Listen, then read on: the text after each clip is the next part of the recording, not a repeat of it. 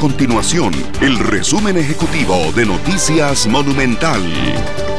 Hola, mi nombre es Fernando Muñoz y estas son las informaciones más importantes del día en Noticias Monumental. El presidente de la República, Carlos Alvarado, dijo a los empresarios que alertaron sobre una posible incapacidad de pagar los aguinaldos a fin de año que asusando o asustando a la población no van a conseguir nada.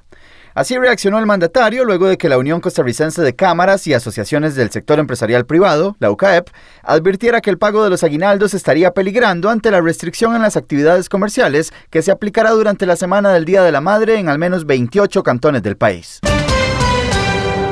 Además, el mandatario se manifestó en desacuerdo con la actuación policial que terminó con la detención de seis personas que protestaban bloqueando la Ruta 27 la mañana de este viernes. Trabajadores de bares, restaurantes y discotecas realizaron una manifestación en contra de las recientes medidas restrictivas anunciadas por el gobierno que los deja por fuera de una eventual apertura en todo el mes de agosto.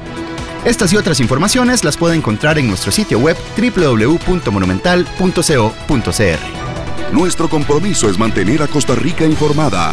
Esto fue el resumen ejecutivo de Noticias Monumental.